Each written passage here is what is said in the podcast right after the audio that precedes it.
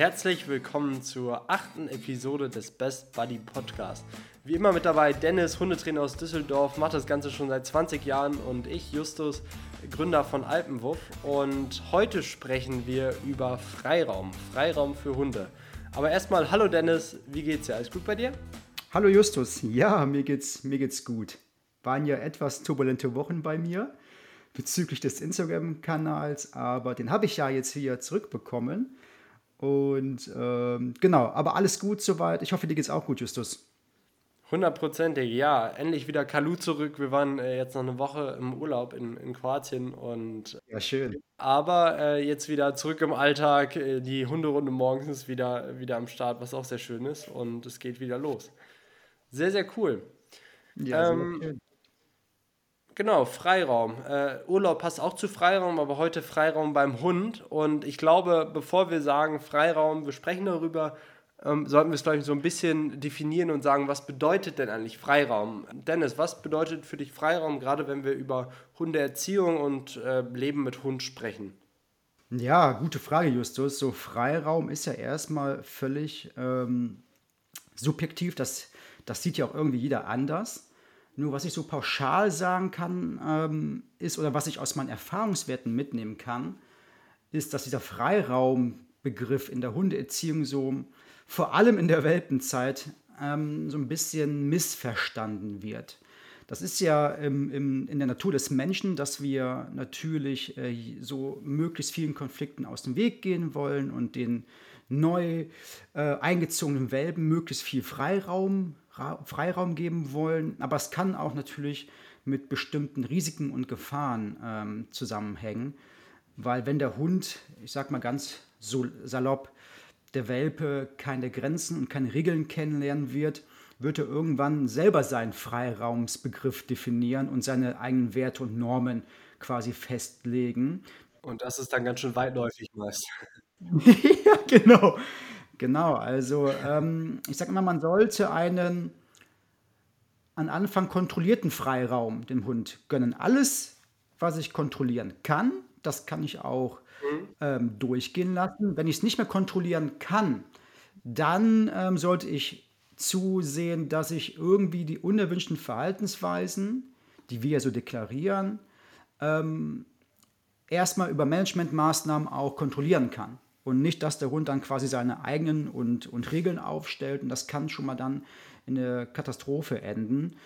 Und äh, natürlich sollte der Hund erstmal seinen Grundbedürfnissen nachgehen können, ne? wie zum Beispiel, ähm, dass er sich bewegen soll, dass er ähm, auch mal schnüffeln soll, dass er von mir aus auch mal eine, äh, ein, ein, seine Nase in ein Mauseloch steckt. Ja, das ist, das ist völlig in mhm. Ordnung, solange ich es alles kontrollieren kann. Aber dieser Freiraumbegriff, der wird meines Erachtens aus meiner Erfahrung so manchmal so ein bisschen missverstanden. Und ich sage immer am Anfang etwas mehr Kontrolle bezüglich Freiraum und dann kann man am Ende oder in der Entwicklung den Freiraum immer noch, man muss sich so eine Pyramide vorstellen, nur andersherum, immer noch weiter öffnen.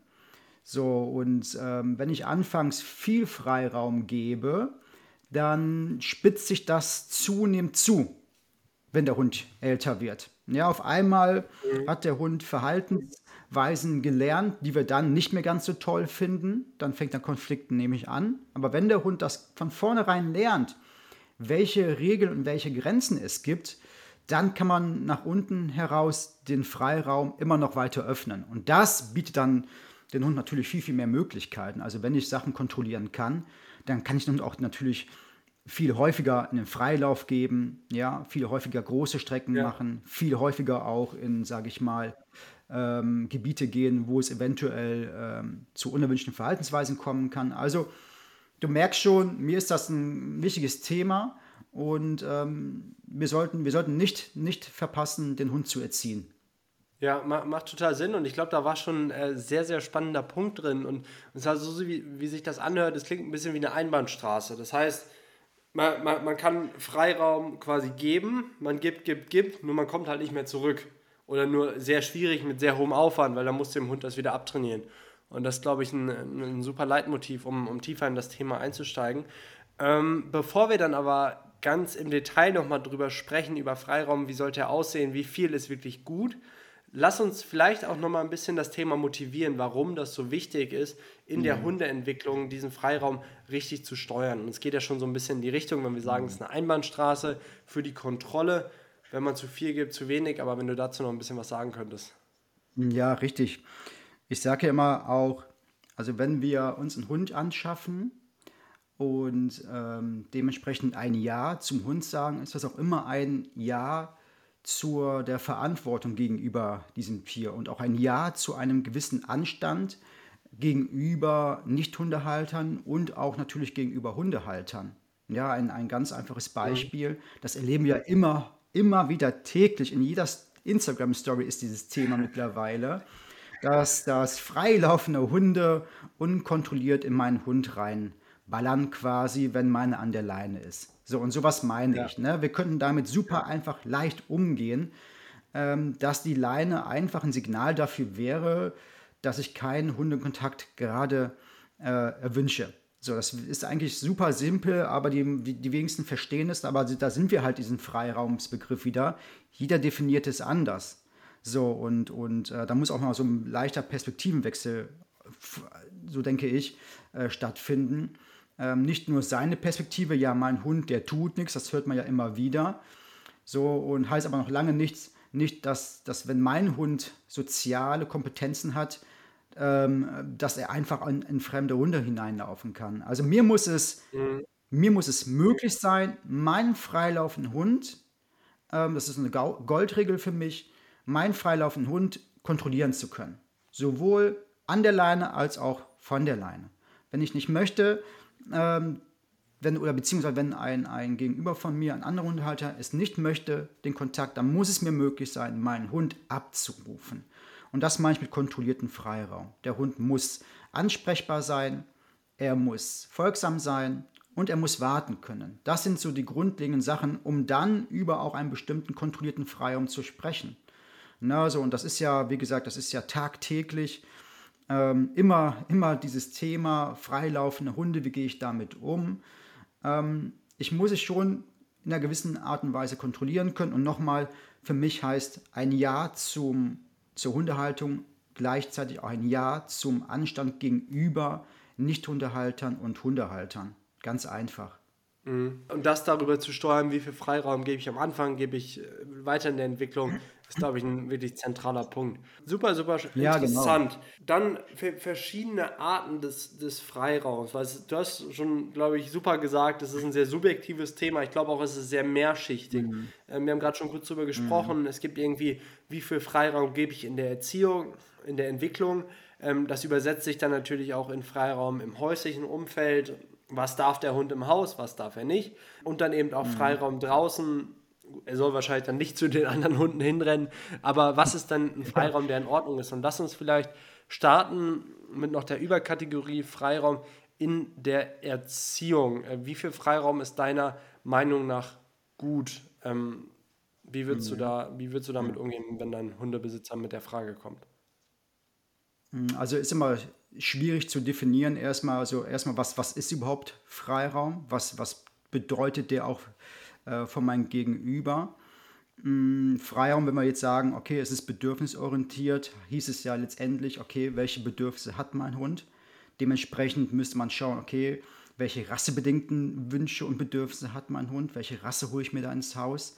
So, und grundsätzlich hat der Hund natürlich äh, Bedürfnisse wie Bewegung, äh, die Umwelt kennenzulernen, mit der Nase zu suchen. Ja, Hund ist ein Nasentier. Also solche Bedürfnisse sollte ich natürlich schauen, dass ich die auch ähm, ähm, ja, dem Hund, Hund gebe. Ne, so, und, und es ist aber halt wichtig, dass es halt auch kontrollierter Freiraum ist. So, dann wären wir halt auch bei bestimmten, welche, welches äh, Auslastungsmodell fahre ich denn mit meinem Hund. Da gibt es wunderbare Möglichkeiten auch und äh, viele Möglichkeiten. Man muss immer schauen, okay, was, was mag mein Hund tatsächlich? Worauf reagiert er denn positiv? Womit, womit verbindet er Spaß? Wo habe ich auch Spaß dabei? Ist ein ganz wichtiger Punkt, Justus, dass es auch mir Spaß macht. Es bringt nichts meines Erachtens, wenn der Hund daran nur Spaß hat und ich denke mir, oh Gott, jetzt habe ich gar keine Lust zu, longi zu, zu, zu longieren oder apportieren, ist überhaupt nicht ja. mein Thema, boah, Hund, mach mal irgendwie. Also es sollte gegenseitiger Spaß sein, ne? es sollte für beide Seiten Spaß mhm. machen. Das finde ich mal ganz wichtig, da für sich so ein Auslastungsmodell zu finden, was, beiden, was beiden Spaß macht. Aber auf deine Frage zurückzukommen, ich kann das gar nicht so genau an Zeit ähm, sagen. Ähm, das ist immer komplett individuell. Na, natürlich darf mein Hund mal einen Freiraum oder Freifolge, aber daran ist gebunden, inwieweit kann ich ihn kontrollieren. Ne, so, und es, wie du schon sagtest, ich würde es auch einmal im Bereich häuslichem Umfeld äh, definieren und einmal auch draußen. Und draußen mhm. als, sage ich mal, für mich alternativloses Hilfsmittel ist für mich zum Beispiel die Schleppleine. Ich sage immer, ein Jahr Schleppleintraining zehn Jahre Freiraum. Ja, dass ich da eine grundsolide Basis habe. Und dann kann man mhm. sich ja auch selber so ein bisschen, auch ein bisschen nach Fingerspitzengefühl, was ist für mich möglich? Was ist für mich und meinem Hund möglich? Wo kann ich ihm mehr Freiraum geben? Wo ist es noch nicht möglich? Alles, was ich nicht kontrollieren kann und weiß, da kann es zu unerwünschten Verhaltensweisen kommen oder zu unkontrollierten Verhaltensweisen, da mache ich das gar mhm. nicht.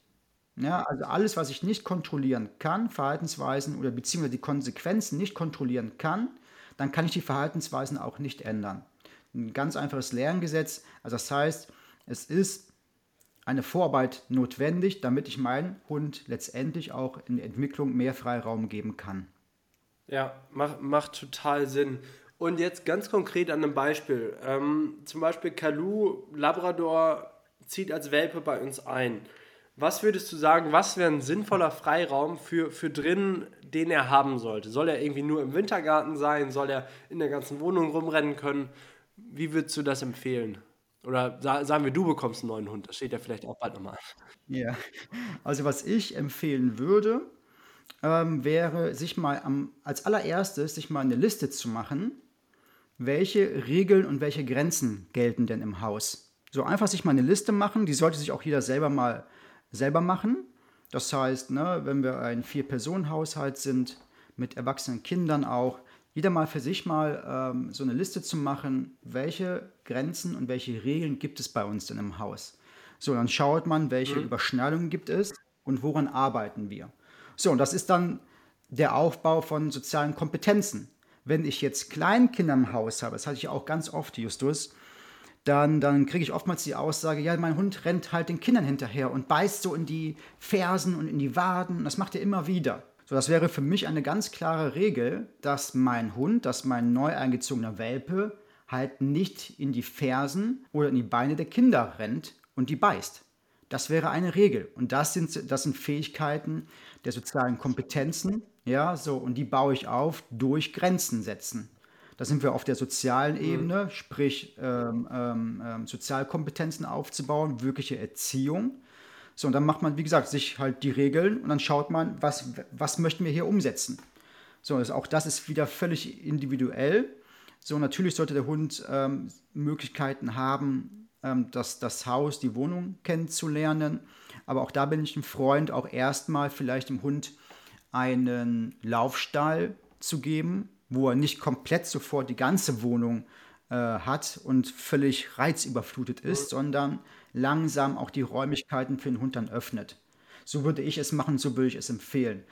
Ich muss ja auch meinen Welpen immer quasi nachfolgen und äh, beobachten, wo er halt hin ist. So, und wenn er halt die ganze Wohnung ja. äh, hat und ich kann gar nicht mehr nachvollziehen, wo mein Welpe ist und der knabbert da irgendwelche Kabel an, dann ist es auch schon wieder so eine Sache. Ne? So, also das heißt, immer kontrollierten Freiraum geben, ähm, wie ich schon sagte, den ich auch, ne, wie, ich, wie ich schon sagte, den ich auch kontrollieren kann.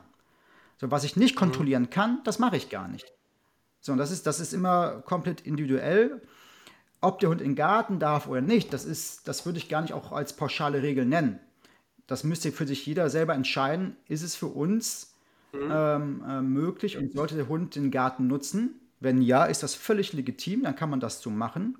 Aber man, man muss sich halt auch den Konsequenzen, ähm, ähm, mit den Konsequenzen dann leben, wenn der Hund auf einmal eigenständig Buddellöcher, äh, Löcher, Lö, Buddel, Löcher buddelt oder ähm, den, den Nachbarshund anbellt. Ja, so und wenn ich das alles nicht kontrollieren kann, dann würde ich es nicht empfehlen. Dann würde ich da auch schauen, nur den Freiraum zu geben, den ich auch kontrollieren kann.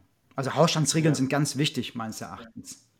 Mm, macht total Sinn. Und hier auch dieses ja. Thema, was sich, glaube ich, schon durch den ganzen Podcast zieht, ist, dieses, äh, ist das Thema Konsequenz. Ähm, mal eine Liste zu machen, die jeder gemeinsam oder die jeder im Kopf hat, die für alle okay ist. Und dann zu sagen, wir ziehen das jetzt alle gemeinsam durch und genau das sind die Grenzen, weil ich glaube, so können dann die Hunde auch wirklich damit umgehen und daran auch lernen. Ähm, sehr, sehr interessant, gerade auch, genau. der, auch der Gartenpunkt. Ähm, was würdest du oder wie würdest du es halten, wenn der Hund immer sogar in den Garten gehen kann? Also jetzt nicht nur rausgelassen wird, wenn er irgendwie, keine Ahnung, vor der Tür steht, sondern auch immer Zugang zum Garten hat. Findest du sowas gut oder eher, I don't know? Mm, kommt so ein bisschen auch drauf an.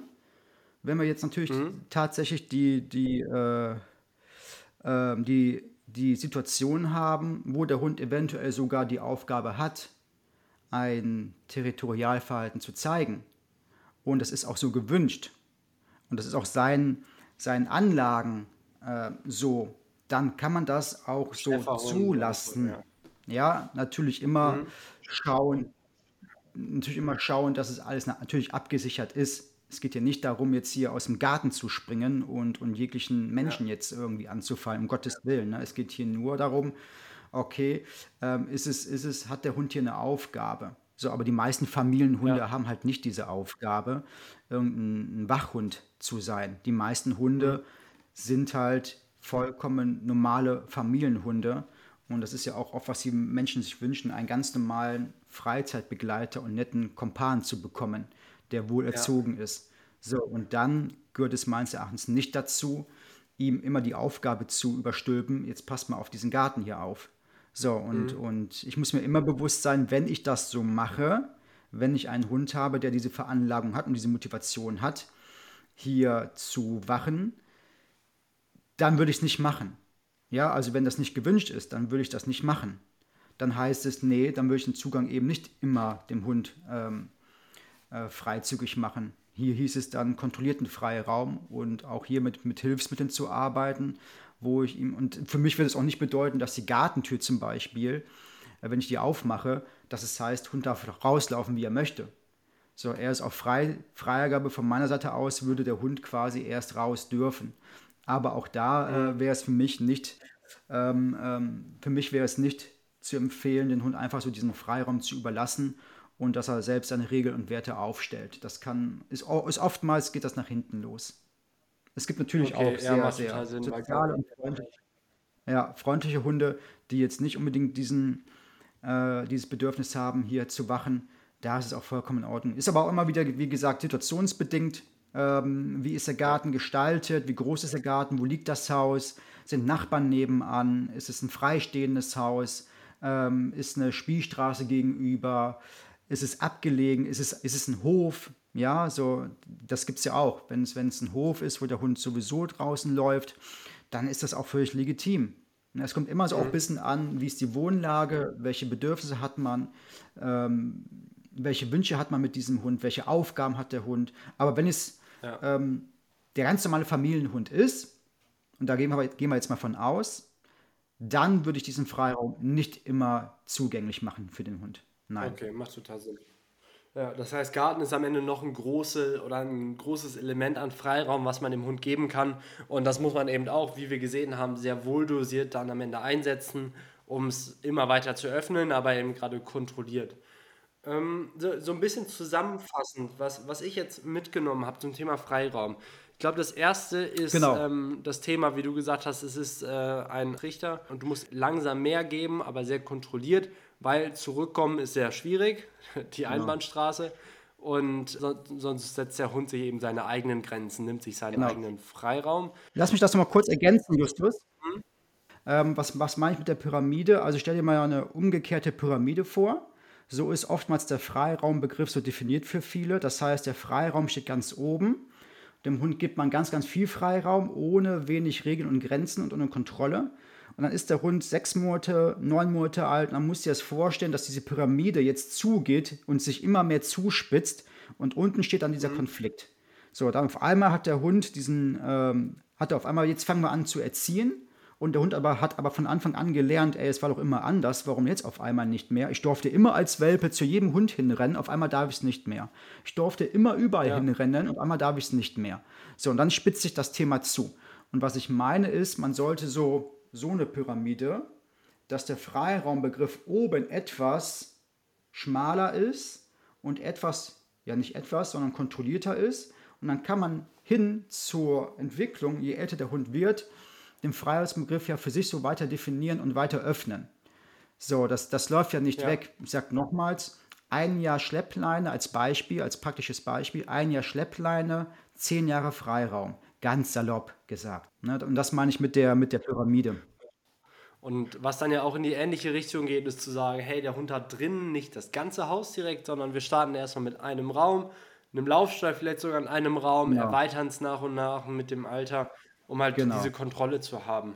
Das heißt, genau. äh, hier für die Hundeerziehung zum Thema Freiraum eher am Anfang wenig, sehr kontrolliert, langsam öffnen, um eben diese Pyramide nach und nach äh, aufzubauen bzw. weiter zu öffnen. Genau. Cool. Wenig ist immer sehr, äh, sehr individuell und auch subjektiv zu sehen. Ne? Wenig heißt jetzt nicht wenig in dem Sinne, dass ich dem Hund gar keinen Freiraum ja. gebe. Natürlich soll er seinen Grundbedürfnissen nachgehen können. Aber ich, was, was, was ich damit meine, ist, dass wir schauen sollten, dass er nicht einfach seine eigenen Regeln und Werte so aufstellt. Wir, sind, wir, sind, wir haben die Verantwortung gegenüber diesem Tier und wir müssen ihm zeigen, was erlaubt ist und was nicht erlaubt ist. Ja, total, total sinnvoll.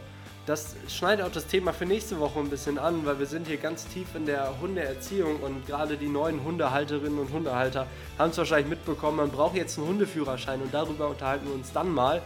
Ist das sinnvoll, ist das nicht so sinnvoll, welche Elemente sind vielleicht gut, welche nicht so gut und äh, Dennis, da hast du wahrscheinlich, kannst du aus dem Nähkästchen plaudern, oh ja. ich bin sehr gespannt. Ähm, hat wie immer super viel Spaß gemacht und wir hören uns in der nächsten Episode. Alles klar, Justus, ich freue mich. Bis nächste Woche. Bis dann, ciao. Ciao.